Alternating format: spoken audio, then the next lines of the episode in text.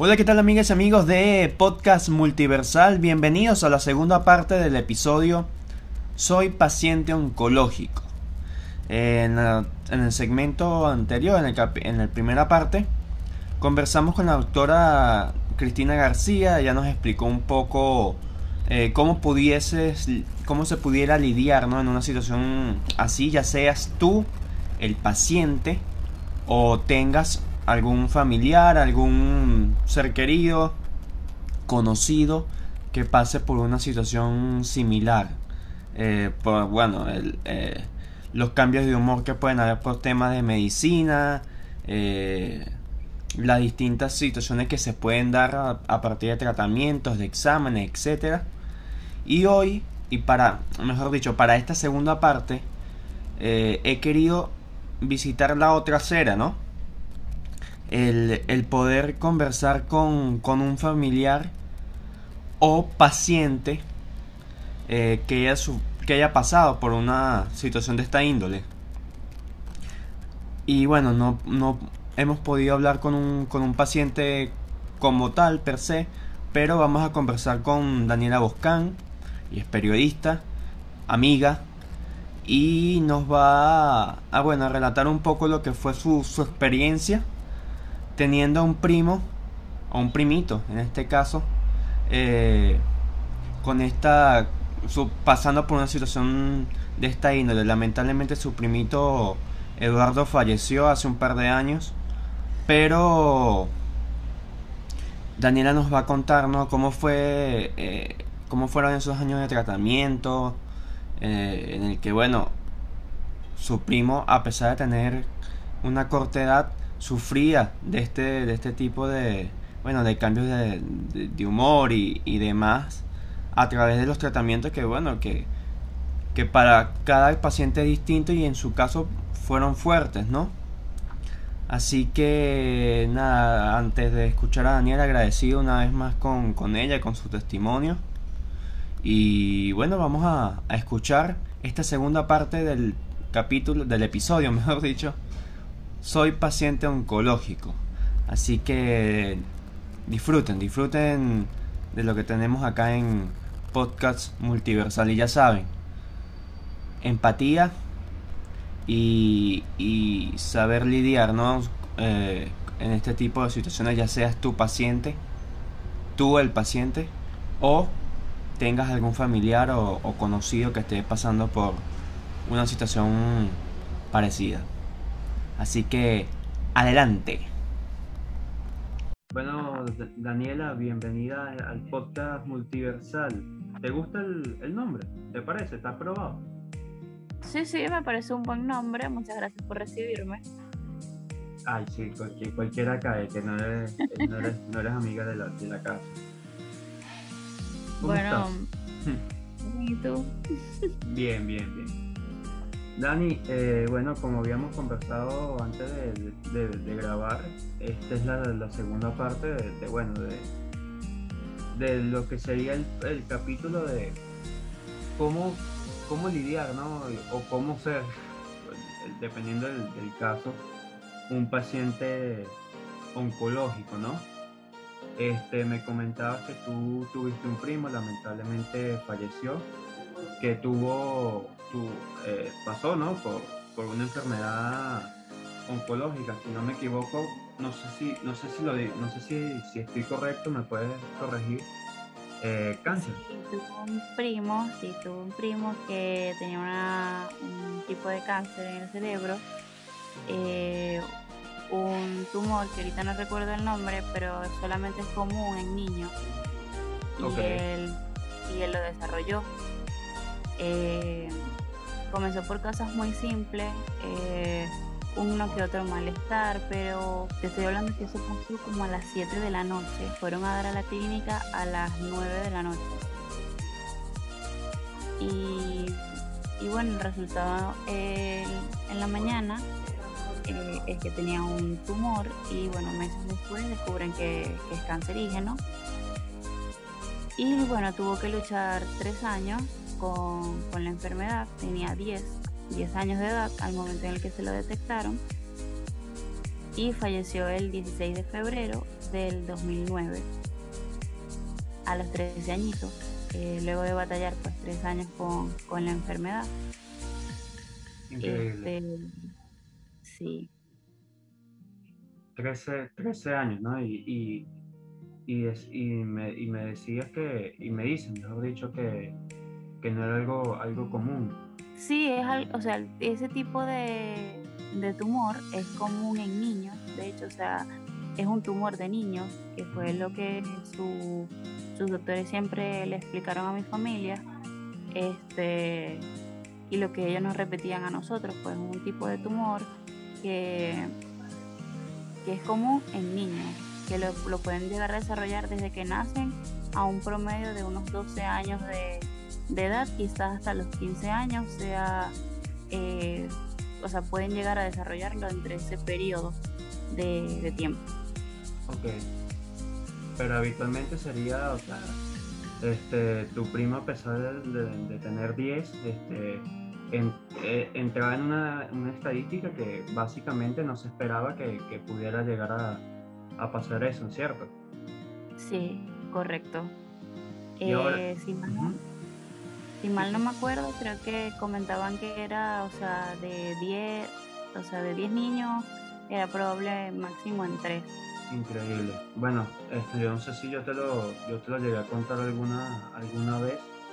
Este, a mí cuando me diagnostican, eh, en un principio, bueno, ya pensaba que era una, una laberintitis y después una, mi- un- una migraña vestibular por, por lo fuerte del- de los dolores de, cabeza y, los mareos y eso. Y recuerdo, eh, recuerdo que el doctor, más o menos, bueno, nos acercamos al día de hace casi un año. Este, el doctor me decía que, eh, o, nos di- o, o- me dijo, mejor dicho, que en el 99% de los casos, eh, me, o hicieron una resonancia y que en el 99% de los casos no iba a hacer Eh, o sea, que, que y, y el diagnóstico era el que me había, el que me había dado la migraña.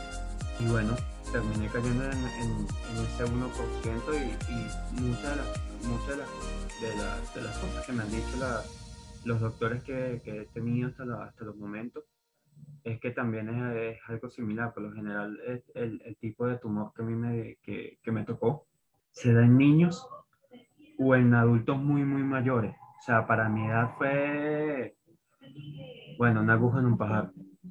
Sí. Y, y, y bueno, eso eh, ha sido, ha sido rudo, ¿no? Y por, y, y por eso te quería preguntar este, por tu primo, ¿no? Porque me imagino que no fue fácil el, el tema, o sea, el, el lidiar como, como familia.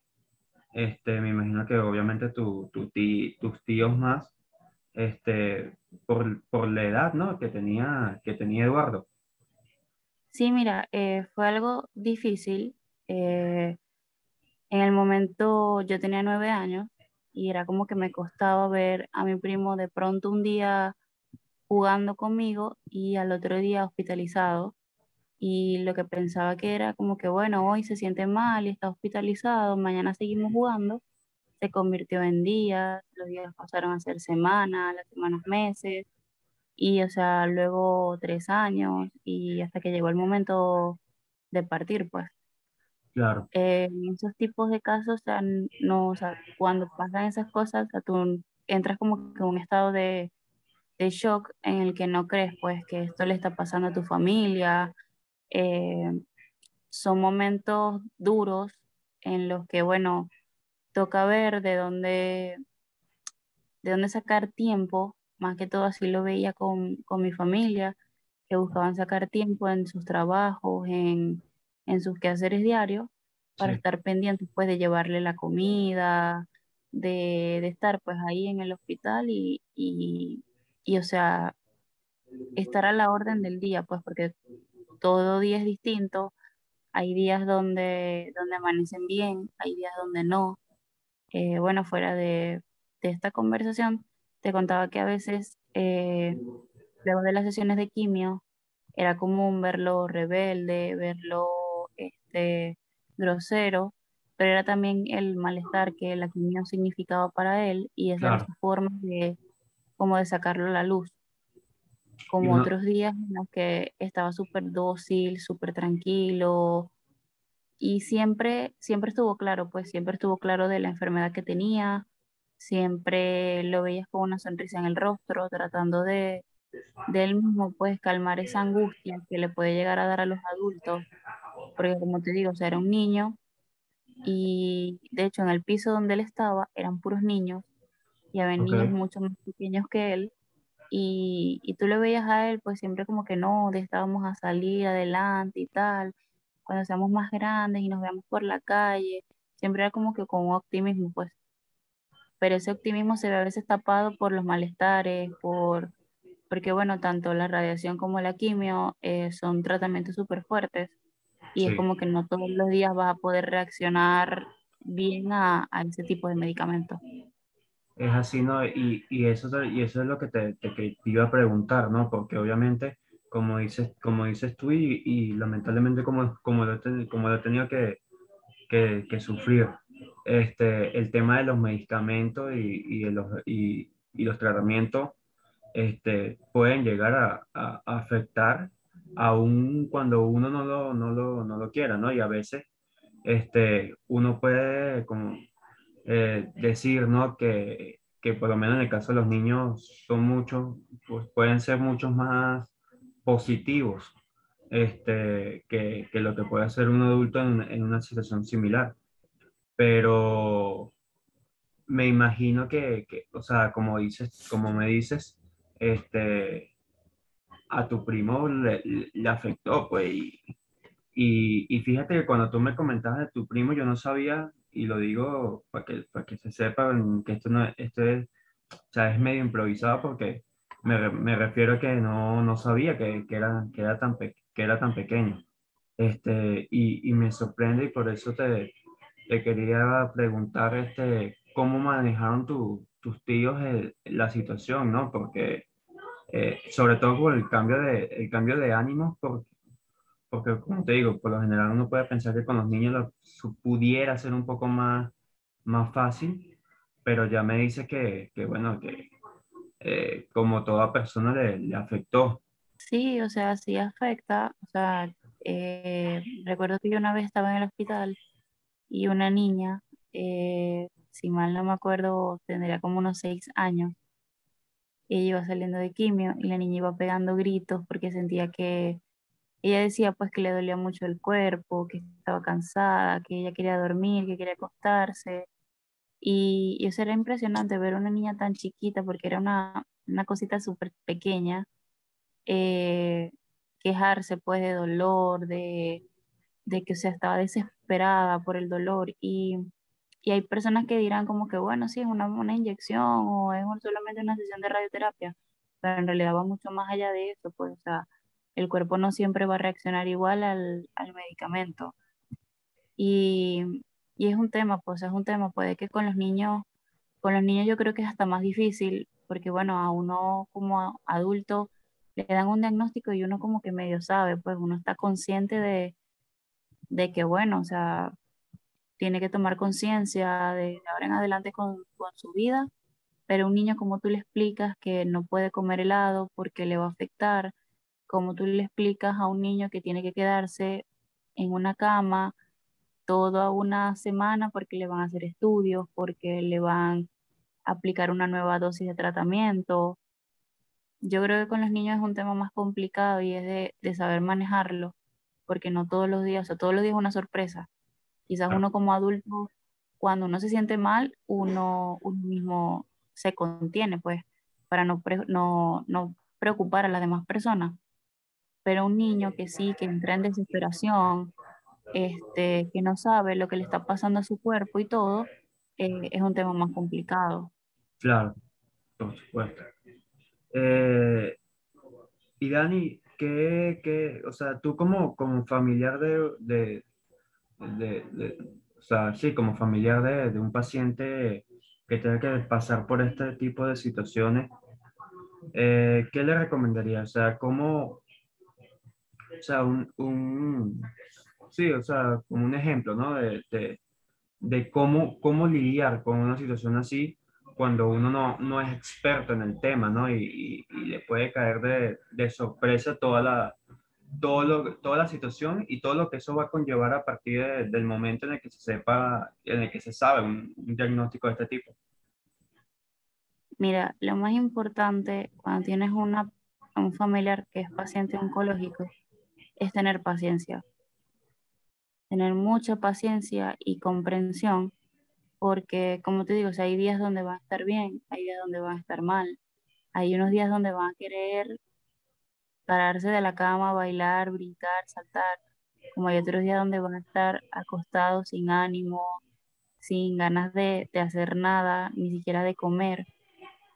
Es un tema de, de tener, o sea, mucho, mucha comprensión y ser empático, entender que el proceso por el que están pasando no es fácil, eh, entender que, que, o sea, les tocó una batalla dura porque es su cuerpo contra su propio cuerpo y por mucho que quieran salir de ello o por mucho que en el día se quieran sentir bien, simplemente el cuerpo no les da.